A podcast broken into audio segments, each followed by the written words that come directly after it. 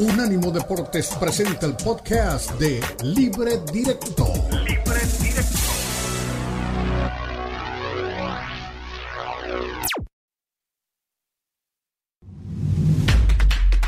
Unánimo Deportes presenta Libre Directo. Libre Directo.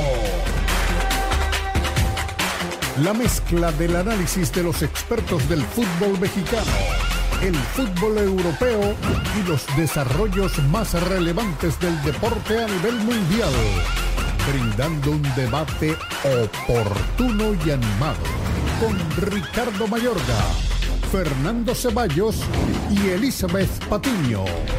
Esto es Libre Directo.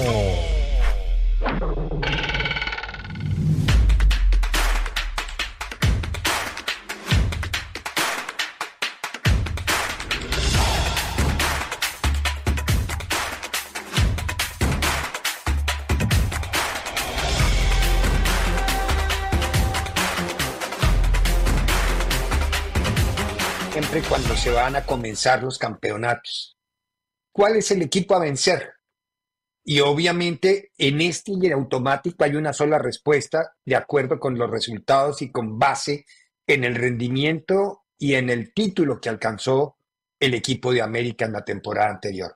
Creo que el equipo a vencer es el América, por eso hoy en el editorial hemos pensado en que el América parte en el caballo del comisario pensando en el bicampeonato, porque es muy buena plantilla, yo diría la mejor plantilla, pero podría ser discutible con respecto de Monterrey, con respecto de Tigres, y luego más adelante el tema de Cruz Azul, que está tratando de armar un gran plantel con un técnico que es joven, con muchas ideas y que tiene muchas ganas de hablar y habla muy bien desde la dialéctica. Vamos a ver si desde la práctica en la cancha es más o menos lo mismo.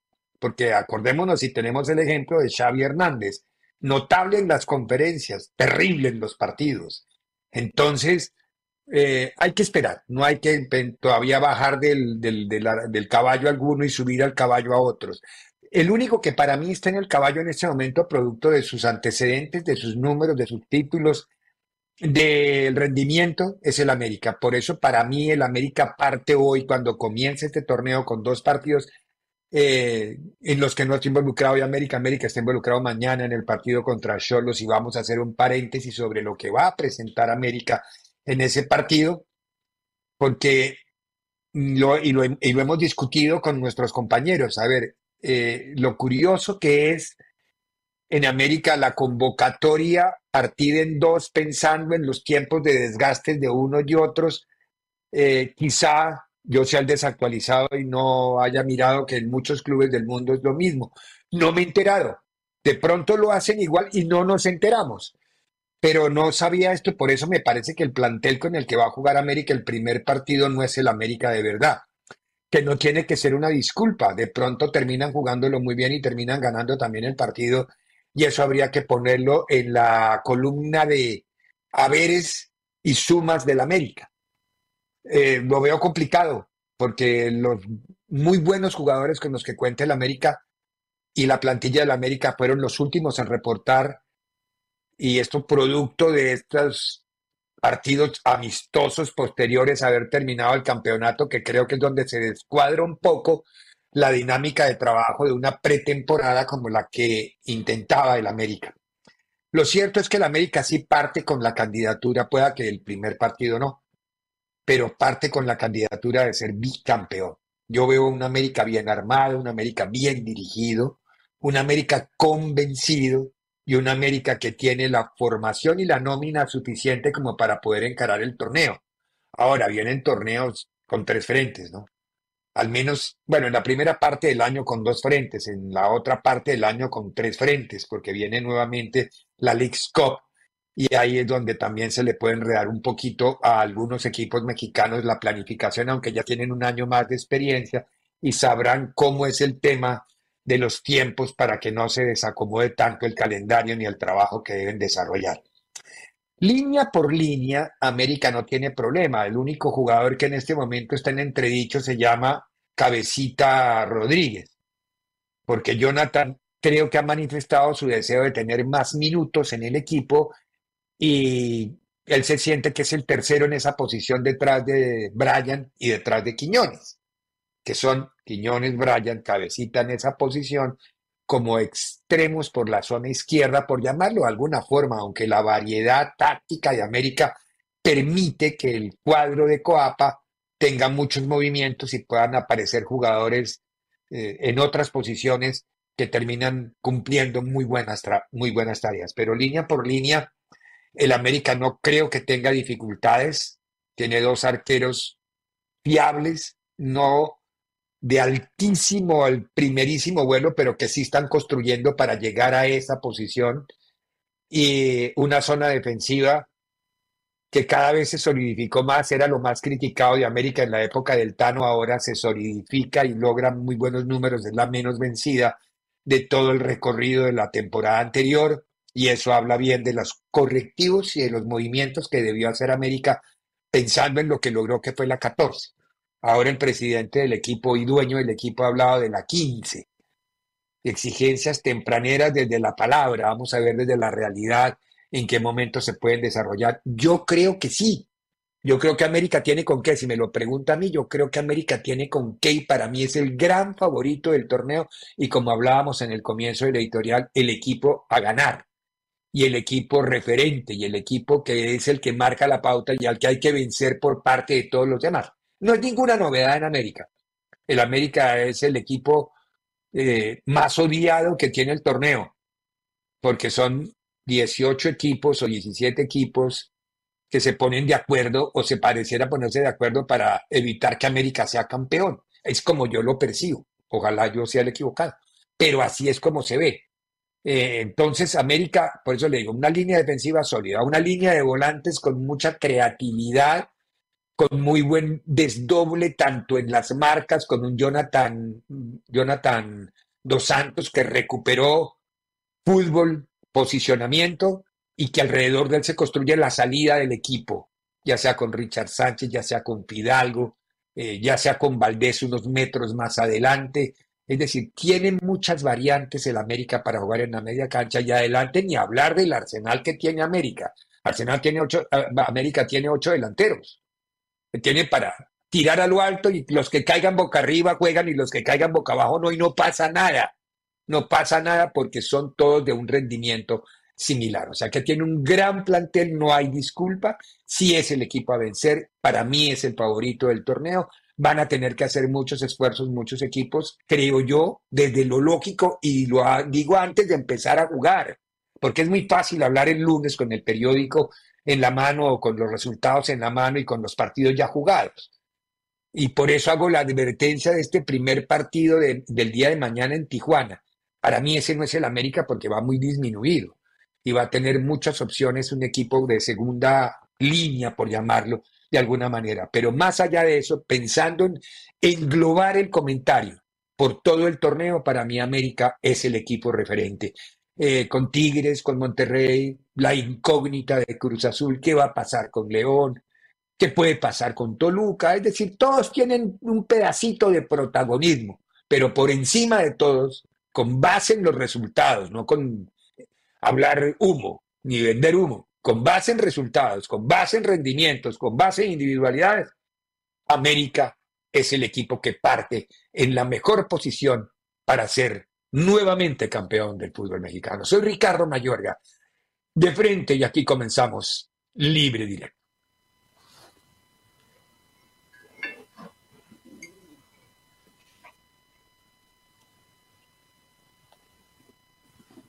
Bueno, haz agua, Elizabeth, no sé si será producto de todo lo que yo dije o está pensando en llevarme la contraria con todo el derecho y toda la razón, o si comparte conmigo esto del América. Yo no veo un equipo que ni siquiera le haga sombra, ni, ni Tigres ni Monterrey, que están también armados. Pero no quiero seguir hablando, Eli. Tienes todo el tiempo del mundo para que desarrolles también la idea alrededor de el equipo a vencer, como se le llama en México. ¿Cómo está Ricardo? Buen viernes a toda la gente que ya está con nosotros en Libre Directo. Que se quede acá porque hay mucho que platicar. Comenzabas con esta eh, detallada explicación de por qué el América es el favorito. Sí, es el más cerca al título hoy, por supuesto que lo es, con el plantel que tiene, eh, con la forma, con el estilo de juego, los nervios que seguramente se pusieron de punta cuando Brasil se quedaba sin entrenador y sonaba, no sé si más de este lado que en Sudamérica el apellido Jardine y, y seguramente los americanistas se pusieron nerviosos. Pero hoy realmente ves este América que ha sido un equipo que tenía algunas situaciones que no eran perfectas, como el caso defensivo, y lo fue corrigiendo Jardine. Que del medio campo mencionabas el nombre de Jonathan Dos Santos y recupera un muy buen nivel en su carrera, que ya tenía rato que no, que no se lo veíamos. Y así podríamos ir línea por línea. Por supuesto que es el favorito porque es el que mejor jugó, porque fue el más regular, pero tú sabes que pues las bondades del fútbol mexicano y estos torneos cortos te hacen que la historia pueda dar eh, vueltas inesperadas. Entonces yo sí lo pongo como el favorito, pero creo que le pueden competir de igual Tigres, Rayados. Y tengo una, una sospecha, una corazonada, llámenlo como quieran y seguramente los cruzazolinos se van a poner felices, pero creo que Cruz Azul podría sorprendernos para bien, porque para mal siempre lo hace, en este torneo mexicano por cómo se reforzó toda la columna vertebral, más allá que creo que la salida de Juan Escobar va a terminar pesando, porque ha sido de lo mejorcito de Cruz Azul desde que fueron campeones, y Rivero. Pero me late que Cruz Azul va a tener un buen torneo, Ricardo, y no podemos descartar a los regios, ¿no? En el caso de Rayados, que ya no hay demasiado colchoncito ni demasiado margen de, de error, porque hay presión y se nota. Y tras la salida de Funes Mori, creo que pudimos enterarnos de situaciones a la interna que tal vez no andan tan bien con Rayados, pero es un plantel poderoso. Y en el caso de Tigres, llevándose a un gran jugador como es Bruneta. Yo creo que Tigres, Rayados y Cruz Azul pueden competirle bien a América. Y después todos los demás, pues hay que esperar un muy buen trabajo del entrenador, que el equipo juegue bien al fútbol, o sea, otros elementos para que la situación más o menos camine y funcione. Sí, más adelante vamos a hablar un poquito, Eli, del tema Cruz Azul, porque eh, sobre todo en la segunda hora cuando vamos a hablar de los partidos de mañana, que son tres partidos claves, porque me disparé 23 minutos de la conferencia de Anselmi y no dijo nada. Es decir, tiene una verborragia impresionante. Eh, habla más que yo en el editorial, empezando por ahí me asusté. Dije, qué riesgo este cuando se retire. Otro más que va a entrar a competir. Eh, pero no, es, broma. Eh, le preguntaron por Juan Escobar, le preguntaron por Juan Escobar, iba en el minuto 11 de la respuesta y todavía no contestaba. 11 minutos después no contestaba. Y, yo creo que terminaron los veintitantos minutos y no tuvo el valor civil de decir, ya no hace parte del equipo esa parte me, dejó a mí mucha incertidumbre. Se defiende muy bien desde cómo se construye un equipo, qué se hace, qué se debe hacer, qué no se debe. Pero, a ver, le preguntaron, ¿sigue o no Escobar? Eso fue toda la pregunta. Pero bueno, eh, nada que hacer. Nada que hacer ante eso. No, ¿Qué decir? Por eso le digo, hay que, hay que esperarlo. No lo descarto. Sé que es un tipo con muchos eh, éxitos en Ecuador. Rafa, eh, Ricardo. Uy, no, por favor. Eh, a mí confúndame, pero no me ofenda. Puede confundirme, pero no ofenderme. No mentiras, es broma con el gorro. Se escuchaba hace muchos años, o no sé si solamente fue en mi colonia, que se decía el no me perro confundas, que no te confundas de nombre. Disculpa por la confusión. Es que imagínate, soportar a Rafa todas las mañanas se vuelve, se vuelve un poco pesado y cansón, pero... Toma, toma el consejo que te dio David Faitelson, ese es lo mejor que puedes hacer. Eh, tiene razón, pero estos técnicos jóvenes que hablan muy bien, hablan muy bien, describen muy bien el fútbol, algo no va de la mano con lo que hacen en la cancha. Ya me, ya metiste miedo, Ricardo. Ya me metiste miedo. Porque es mucho de estas nuevas generaciones de técnicos. Hablan muy bien, muy buen verbo, lo explican espectacular.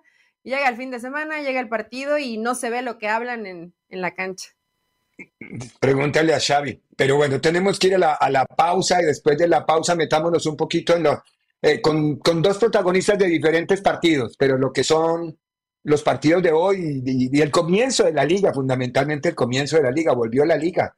¿Cómo nos hacía falta la liga? A veces nos quejamos tanto de la liga, pero cuando no está, es como cuando uno, cuando la mujer se va de paseo, ¿no? Uno la extraña. Sí. Sí.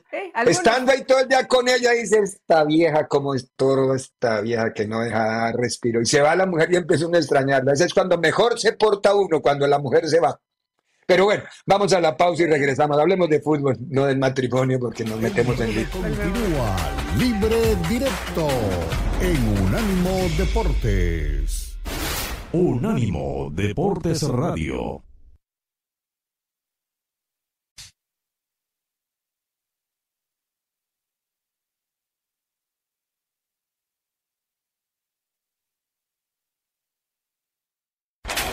Continúa Libre Directo en Unánimo Deportes.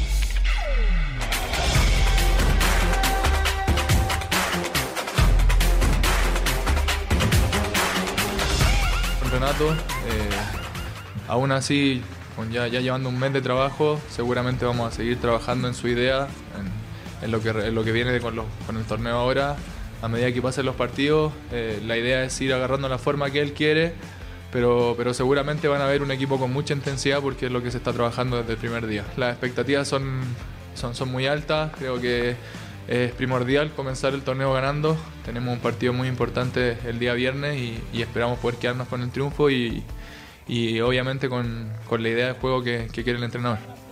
Eh, no sé si, si, estoy mal yo o si, o si vieron mal las estadísticas, no sé te lo digo directamente. Eh, creo que no, no fue un problema. Eh, el tema de la defensiva del torneo pasado se mejoró mucho a lo que se venía haciendo en torneos anteriores. Eh, ahora el club está optando por un jugador con, con características muy buenas, que esperando que también sea un aporte para el equipo y, que se pueda complementar muy bien a lo que venimos haciendo. Contento, de inicio contento por, por esta nueva oportunidad, por la posibilidad de, de iniciar un nuevo torneo al frente del equipo y ilusionado a la vez, ilusionado. Si bien mencionas un poco la, salida de Memo, que fue parte importante para, para nosotros en el plantel, las nuevas incorporaciones, la gente que venía trabajando, eh, de igual manera tiene, tiene calidad como para poder suplir esa parte de Memo. Son características en algunos de ellos diferentes, pero bueno, con Cavalini, ahora que se integra también Santiago, eh, buscamos eh, de alguna u otra forma cubrir el espacio que dejó Memo y, y entusiasmado, te repito, por, por este inicio. Seguirá siendo lo mismo. Eh, tenemos a la base de, del torneo anterior la entrega, la lucha, el compromiso de cada uno de los jugadores con, con ellos mismos y con la institución. Y referente a lo de nuestro centro delantero, afortunadamente tengo la posibilidad de, tomar mano de cualquiera de los que haya. Tenemos cuatro jugadores importantes en esa posición y trataremos de, darles a, cada uno de ellos minutos y, también en base, obviamente, al desempeño que puedan ir mostrando. Ahí, en el día a día, tomaremos decisiones para, para saber quién es el, elegido o los elegidos en, en este momento. Muy bien, me encanta escuchar a Carvajal. No se siente que sea el director técnico de Puebla, sino como del Fulano, o del Everton. Ah, eh, de, verdad, se siente. No, no, no. El tipo transmite una seguridad, le sobran delanteros, le sacaron a Memo, pero no importa. Ricardo Mayorga. No, no, te lo estoy diciendo. El tipo transmite una seguridad. Me encantó la respuesta. No estoy diciendo mala onda. No, no es ironía, es de verdad. Uy, Carrizo, acaba de meter gol el Burling, pero bueno, estoy viendo la Premier, es que la Premier es otra cosa, juega el Burling con el Luton y, lo ve uno y se emociona.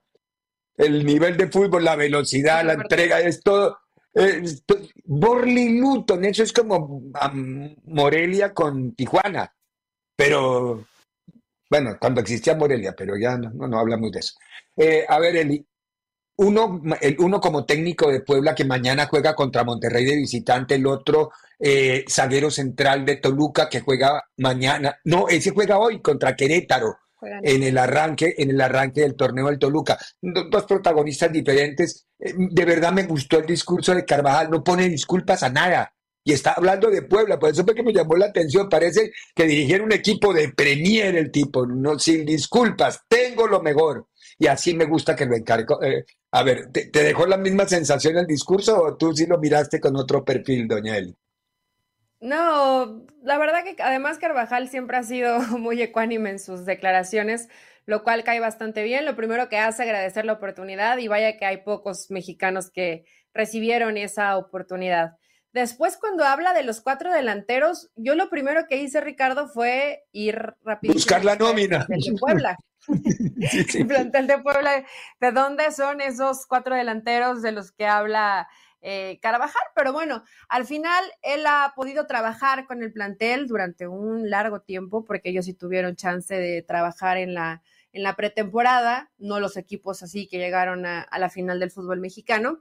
Entonces, mira, pues si le ve buen ánimo, te tendría que decir que le tocó bailar con la más fea para arrancar, porque va contra Rayados y de visitante. Pero realmente hoy Rayados, pues tampoco es garantía. Si hay una superioridad aplastante en cuanto al plantel de uno y de otro, lo cual no es que le quite emoción ni el que sea espectacular, que vamos a ver cómo arranca el torneo mexicano. Pero cuando hay tan, tan disparejo un plantel al otro, Ricardo, pues sí se vuelve complicado pensar que puedan llegar a competir, pero el fútbol mexicano es así, ¿eh? el primero le gana al último y, y, es lo que de pronto nos mantiene un poco entretenidos en la Liga Mexicana, que yo espero que esté por lo menos uno o dos puntitos arriba de lo malo y mediocre que fue el torneo pasado en cuanto al nivel de todos los equipos, porque América lo sacamos del costal y el torneo fue de regular a malo y más cerquita de, del malo. Entonces, eh, bueno, me gusta la, me gusta la, la buena onda y el optimismo de Carvajal. Va a ser muy difícil que con el plantel que tiene Puebla, aunque tenga lo mejor cuatro, pues no son de,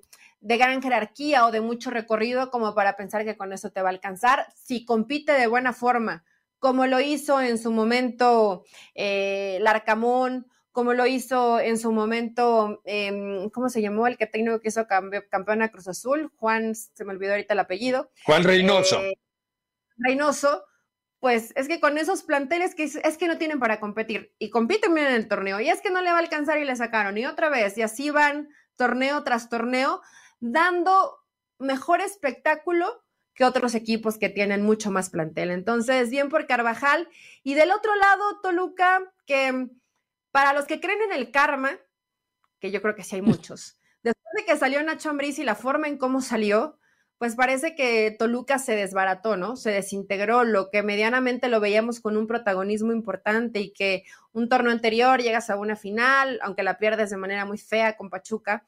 Eh, y ahora ver a un Toluca que la verdad que tuvo un torneo malo para el plantel que tiene, bueno, pues hay que darle tal vez el beneficio de la, de la duda a Paiva, a ver si a lo mejor no le salieron bien las cosas con León, pero sí le salen bien con Toluca. ¿Cuáles son los objetivos? Pues los vamos a comenzar a ver en el arranque del torneo, Ricardo, porque Paiva nos dijo en conferencia que es formar jugadores y de pronto me brincó, ¿no? Porque creo que no ha sido nunca uno de los principales objetivos de Toluca históricamente sacar jugadores o formar futbolistas, eh, tienen una buena nómina como para competir por ser protagonista en el torneo mexicano. Del otro lado está Querétaro, que pues, Querétaro con muy poquito igual son de esos caballitos de batalla. Que también hizo algunos partidos, pero que no son rival para planteles que son muy competitivos. Entonces, bueno, arranca medianamente interesante la Liga Mexicana, pero Sí quiero ver a Toluca, es un equipo que me interesa ver cómo se va a desarrollar en el torneo y me genera emoción ver a los equipos que van a dirigir los técnicos. ¿A quién le alcanzará para más? Puebla, Cholos, Necaxa eh, o Juárez, que Juárez se sigue reforzando todavía de última el Palermo Ortiz, exjugador de Pumas que hoy llega a Juárez, con casi puro mexicano. Yo creo que va a estar más o menos allá a la par de Chivas. Sí, Qué mala noticia acaba de mandar Colombo, porque hace poquito veíamos a Carlos Alberto Perreira hablando de, Mario, Jorge Mario Lobo Zagalo, y a mí sí se me hizo que está un poco acabado. La familia acaba de reportar que tiene cáncer y que está en quimioterapia. Carlos Alberto Perreira, técnico con Brasil, campeón del mundo en 1994. Después de 24 años, Brasil fue campeón en el estadio Rose Bowl frente a la selección de Italia y en los lanzamientos de tiro libre desde el punto penal. Ese día falló Roberto Bayo. Pero bueno, a ver, sigamos en los partidos de hoy. Y ya hablaste de Toluca, Querétaro, ahora Mazatlán, San Luis hoy. ¿Por dónde inclinamos la balanza? Yo estoy ahí, le confieso, más extraviado que una gallina criando patos, porque no tengo ni idea de lo que ha pasado con esos dos equipos. Sé que a San Luis le sacaron a, le sacaron a, a, qué? a Murillo, exacto. Y a Dieter Villalpando. Entonces, ¿en qué quedó, ¿en qué quedó San Luis? También. Pues mira, eh, San Luis quedó sin estos futbolistas que creo que, pues sí te, sí te sumaban. También se fue Ángel Saldívar. O sea, sí hubo varias bajas en, en San Luis, que es un equipo que, pues sí genera un poco de pesar. A lo mejor, pues, y mira que yo sé que muchos dicen es que Murillo y Vitiño, sí son muy rápidos, muy rápidos, son jugadores que su velocidad los, los ayuda a competir mejor. Sí. Pero cuando hablamos de disciplina táctica, qué malos son para eso, ¿no? Y a lo mejor en ese momento, pues el entrenador dice, ¿sabes qué? No me funcionan tanto, yo, Gustavo Leal, no pasa nada si se llega a ir Murillo. Creo que lo de Dieter, pues sí era de los hombres que te generaban fútbol, eso sí me terminó brincando que, que lo dejaran que lo dejaran ir y bueno, Saldívar no, no era titular con San Luis.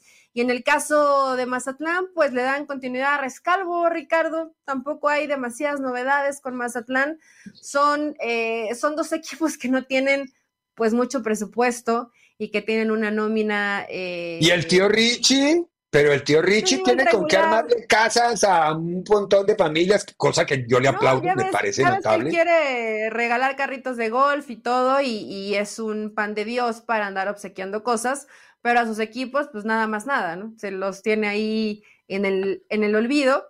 Y bueno, hay que ver qué pinta para Mazatlán, con qué van a competir. Este partido es como el de la sorpresita. Nos vamos a quedar esperando nada a ver si nos sorprenden con algo. Este así yo lo ah, veo.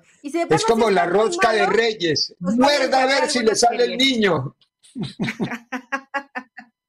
a ver si le sale el muñeco. a ver si. Y si está muy malo, bueno. Es que eso me pues, sonó, eso del eh, muñeco me sonó un poco fuerte. Alguna serie en Netflix o no sé si ya vieron la peli de Sociedad en la Nieve, que igual está en Netflix, si no la han visto, y está muy malo este partido de Mazatlán contra San Luis, pues después se van a ver la, la peli y ya tienen un mejor viernes, Ricardo, porque la verdad que los partidos no son tan llamativos que digamos. Yo quiero ver el de Toluca, el otro no me vende, pero ni agua. Es decir, no, de pronto termino perdiéndome un gran partido, pero no, no, no, no me vende nada. Tenemos que ir a la pausa, dice ahí el joven Forni que habla al oído y la idea es que a la vuelta de la pausa escuchemos a los dos técnicos que ayer se en la semifinal de Supercopa tanto Xavi, ganó por más de un gol, qué maravilla, cinco meses después. Eh, Xavi y Arrasate, Yagoba Arrasate, qué nombre más raro, se le puede mandar a uno una carta que diga Yagoba Europa y le llega, sin, sin, sin, dirección, le va a llegar, porque yo no creo que haya otro ser humano en el planeta que se llame Yagoba. Pero bueno, no importa. el problema no puede ser sino. Aquí al programa. Ay, sí, sería buenísimo. a ver si hay más, de, un Yagoba.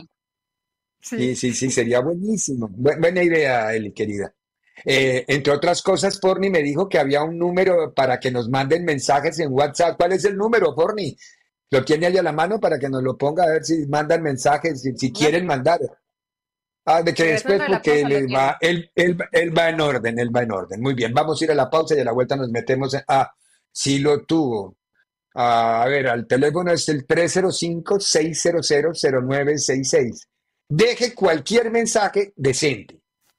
Si no vaya, puede regañarnos, pero no puede insultarnos. Bonitos sin malas palabras. Sí. Sí, sí, sí, sí. Tienen todo el derecho a no estar de acuerdo con nosotros, a disentir, a todo lo que quiera, eso está, pero decentes. No nos van a dejar porque no se van a pasar. Bueno, ahora sí, a la pausa y a la vuelta, Xavi y Yagoba En breve continúa Libre Directo en Unánimo Deportes. Unánimo Deportes Radio. Continúa Libre Directo en Unánimo Deportes.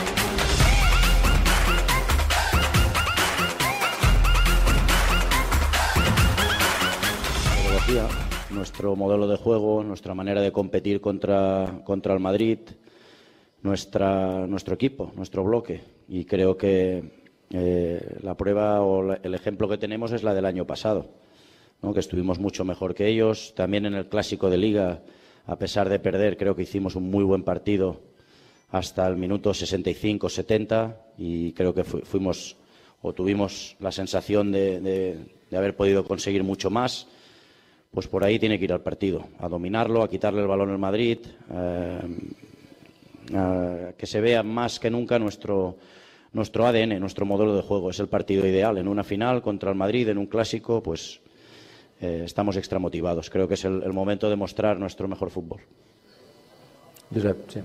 Hola Chay, buenas noches. Hola. Capel de Radio Nacional, felicidades por la victoria, por la clasificación. Gracias. Eh, portería cero otra vez. Eh, desde el día del Atlético de Madrid que no lo conseguíais, ¿cómo de importante es eh, el hecho de que hayáis dejado la portería cero de cara a la final y de cara a los próximos partidos? Gracias. Sí, también un punto importante, ¿no? Creo que el equipo ha estado bien, aún así Osasuna ha podido marcar, ha tenido dos ocasiones, recuerdo, claras, pero nosotros también. Al final es importante mantener la portería cero para la confianza de la línea defensiva. Hemos dominado mucho hoy ante un muy buen rival, diría yo. Defensivamente son, son muy rocosos y cuesta generarles y hemos generado menos, pero hemos generado. Así que sí, un punto importante también la portería cero, sí.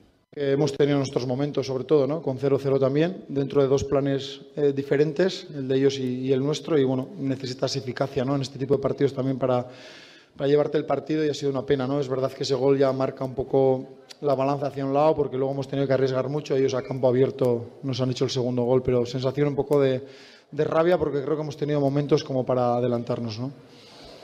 Hola Jacoba, buenas noches. Javier de Diego de Radio Nacional de España. Habéis reclamado mucho la falta en el gol del Barça, la falta José Arnaiz. Eh, ¿Cómo ha visto la jugada? Si te perjudicado por, por, por, esa decisión. Sí, nos sentimos perjudicados porque el criterio ha sido muy diferente durante todo el partido y en esa hemos visto una falta muy clara. José tiene el balón controlado y Christensen le hace falta. Eh, esas faltas para mí no tienen que ser revisables, porque no, esa no tiene que entrar a revisar. El hecho de que no sea revisable no quiere decir que no sea falta. Y al igual que luego eh, Miguel Ángel Ortiz Arias le ha dicho al árbitro que era falta, una que no ha pitado, pues en esa también, joder, le he dicho, pues dile que es falta, que nosotros desde aquí lo hemos visto muy claro, ¿no? Parece que le ha dado la información y el árbitro ha decidido que no sea falta, pero bueno, nos sentimos perjudicados en esa acción porque ha sido determinante luego para el partido. Muy bien. Eh, escuchábamos a Xavi Hernández y Xavi sigue siendo notable en las conferencias. El discurso de Xavi es espectacular. Tiene una claridad para transmitir verbalmente lo que pasó y lo que puede pasar. Aquí inclusive en la, en la declaración que deja ayer, dice en lo que sucedió hace un año. Y en un año el, el equipo no ha mejorado, ha empeorado pero ha empeorado notablemente. Entonces, ¿de qué está hablando Xavi? De los pasajes, de los momenticos, de los 65 minutos buenos en el último clásico contra el Madrid. Hubiera sido muy bueno si lo gana, pero si lo pierde, los 65 que jugó bonito sirven para hacer un bodoque y lanzarlo por un tubito. No más. Para eso sirven 65 buenos minutos y pierdes un partido. Lo mismo le puede aplicar al, al Real Madrid o al que sea. Es decir, esos análisis tan peregrinos que hacen ahora, es que en el minuto 5 al minuto 7 jugamos perfecto. Sí, pero los partidos son de 96, 97 minutos. ¿Qué me importa a mí 60 minutos buenos y perdió el partido? Bueno, es que yo considero, Ricardo, que si esos 60 minutos se dan en los 90, pero no me refiero de corrido, ¿no? Sino que tienes 20 buenos y de pronto bajas un poquito y comienza a dominarte el rival y genera oportunidades, puede o no capitalizarlas y ajustas y otra vez retomas el nivel. esto yo no lo veo mal, ya, ya hoy todos lo dividen, ¿no? Tuvimos muy buenos 15 y luego nos caímos, pero ya después cinco minutos otra vez, o sea, se va, se va seccionando de una manera extraña, pero lo cierto es que Barcelona no sigue sin encontrar. Y esto, em, el, el equipo, como siempre dice, ¿no? Es el claro reflejo del entrenador. Y hoy no, no vamos a hablar de un sistema de juego sino eh, lo que ves de manera individual. De pronto, eh, momentos de descaro y de buen fútbol de Joao Félix, y de pronto una apatía que lo detestas y quisieras que no estuviera en el Barcelona. Eh, entra Pedri, Pedri, con ese carisma y, parece que, que, el Barça siempre lo necesita y cuando no está Pedri se comienzan a nublar demasiado las ideas de lo que es el Barça. Y Lewandowski, que de ser espectacular verlo, pasó a ser un aburrimiento verlo. A esto voy. E, eso ha sido Xavi y esto es Barcelona. Subidas y bajadas, malos algunos jugadores, no hay una idea clara, destellos y futbolistas que destacaban en otros equipos hoy no se encuentran y se nota que no están a gusto con lo que quiere Barcelona. Y todo este diagnóstico pues termina en que puedes ganar algunos partidos y entrando la frustración adversario, cuando dice, bueno, tuvimos oportunidades, pero no las conseguimos, pues sí, porque tienes a un plantel con buena calidad individual para de vez en cuando sacarte algunos encuentros, pero no mejoró el Barça futbolísticamente, Ricardo. Este resultado solamente de acuerdo. Maquilla, un poquito las situaciones que se han dejado de hacer. Hoy te encuentras contra el Real Madrid y leyendo encuestas y comentarios y nuestros colegas o aficionados, todos dan como favorito al Real Madrid. A pesar de las lesiones y a pesar de que ese partido contra el Atlético sí fue de altísima intensidad, hoy al Barcelona está sin, sin rumbo, está perdido y no sé si a Xavi le alcance para recuperarlo y meterlo en un Ojalá juegue un buen partido, ¿no? Ojalá juegue un buen partido, el domingo. Sé ya que sea la Supercopa que la Supercopa que no le importa demasiado a nadie, pues el que sea una final Real Madrid-Barcelona, creo que ya ahí imprime una intensidad que nos va a llamar la atención. A mí que no me venda más el ADN Barça, que del ADN Barça no tiene nada. El, ADN generalmente en las descendencias, hablemos de seres humanos, es la transmisión genética de lo que fue su papá o lo que fue su mamá, o lo que son sus, los genes que se heredan. El ADN es eso, la transmisión genética. Este Barça es un hijo bastardo de la genética de Guardiola, no es de Guardiola. No es, este no tiene nada. Este es un, o adoptado, o bastardo. la palabra es muy fuerte, entonces adoptado, digamos, el pelirrojo de la familia. Sí, sí, sí, no, no, no, no, pero que no nos venga a vender el ADN, el ADN, que no, no ha tenido ni tendrá que, ha remarcado Xavi, creo que yo lo he escuchado en dos conferencias y esto sí es fuerte no para los de afuera, sino para los de adentro, cuando dice, no hay la misma calidad y no hay la misma calidad y no hay la misma calidad. ¿Qué mensaje le estás mandando a tus jugadores? Que no son, que no tienen calidad. Que no hay nivel, ¿no? Y, si tú a tu jugador le dices que no estás al nivel de, hay algunos que a lo mejor son chavitos y van a decir, bueno, tengo que demostrar pero hay otros que te van a decir, a lo mejor el que no está al nivel eres tú y no has sabido cómo imprimir tu sello en el equipo que tenemos hoy. Entonces, ese discurso de Xavi, de por sí con lo que siempre nos sorprende cada fin de semana, creo que ha dañado al grupo. Y en algún momento han salido algunos eh, más valientes como Gundogan a dar pistas que no anda bien, pero nadie lo ha externado ya de, manera clara. Eh, ese mensaje de Xavi, Ricardo, es muy peligroso porque si el capitán del barco dice que la tripulación es mala o que no tiene el nivel de lo que tenía una muy buena tripulación, pues, ¿qué van a decir la tripulación? Bueno, pues cambien al capitán. Sí, lo que pasa es que está rodeado, y me, cuesta decirlo porque tenemos dos o tres muy buenos amigos ahí dentro de la el hábitat de los, de los periodistas que siguen al Barcelona. Pero lo que yo veo es que al, Barcelona nadie lo critica. Eh, bueno, al Barcelona sí. A Xavi Hernández lo te contraprotege una cofradía que sigue creyendo que él es la versión 2 de Pep Guardiola. Y así sí es muy complicado, porque si no le dicen las cosas por su nombre, él se sigue creyendo el cuento. Y algo está muy distante y es que no es así la película. La película hay una diferencia enorme entre lo que tú hablas, que hablas muy bien, y lo que tú haces, que lo haces muy mal. Así de fácil, no más. No vayamos más lejos. Tenemos que ir a la pausa, Eli. A la vuelta de la pausa, presentaron a Dorival Jr., ex técnico de Sao Paulo, ahora técnico de la selección brasileña. Lo escuchamos, es muy escuchable, eh, habla en portugués, pero es entendible absolutamente todo. Este habla un portugués más universal. Y sacamos conclusiones y hablamos un poquito de lo que puede transmitir Dorival y del mensaje que mandó Dorival para las nuevas convocatorias de Brasil. En breve continúa Libre Directo en Unánimo Deportes.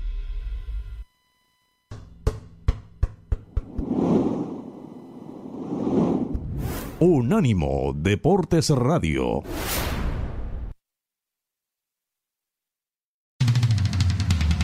Visítanos en nuestra página de internet unánimodeportes.com.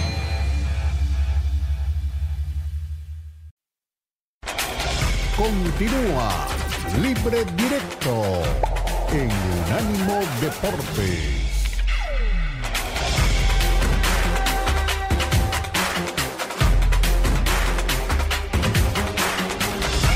Eu estou aqui de coração aberto, buscando fazer a primeira convocação da, da, do meu momento. É justamente o torcedor brasileiro, que ele passe a viver um pouco mais a, sua seleção, que ele acredite um pouco mais na sua seleção. É natural que seja uma obrigação de todos nós que aqui estamos fazermos o nosso melhor para que possamos entregar ao torcedor uma seleção confiável, uma seleção que volte a passar a credibilidade a todos nós. Então, eu peço de coração que o torcedor volte a participar do dia a dia da nossa seleção, que vivencie a nossa seleção como sempre foi. E num segundo momento, também é, é, é, tão importante quanto, eu convoco a cada um dos senhores, a cada um de, de todos os profissionais que fazem parte é, do futebol, que estejam envolvidos de alguma forma com o futebol. Futebol brasileiro precisa de cada um de vocês. Nós não podemos nos dividir entre uma seleção é, com o nome, de repente, de Filipão, de Tite, de Mano Menezes, de Fernando Diniz. Não. Nós temos uma seleção brasileira, uma seleção do povo. Então, a partir de agora, não é a seleção do Dorival, é a seleção do povo brasileiro. Nós vamos.